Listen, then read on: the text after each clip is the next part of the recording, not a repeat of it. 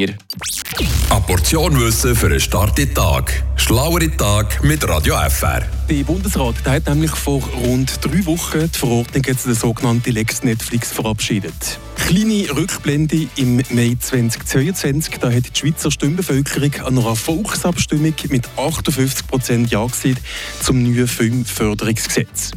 Das Gesetz verlangt, dass 4% der Einnahmen von allen Streamingdiensten, aber auch von Fernsehsendern mit Schweizer Werbefenstern ins heimische Filmschaffen investiert werden.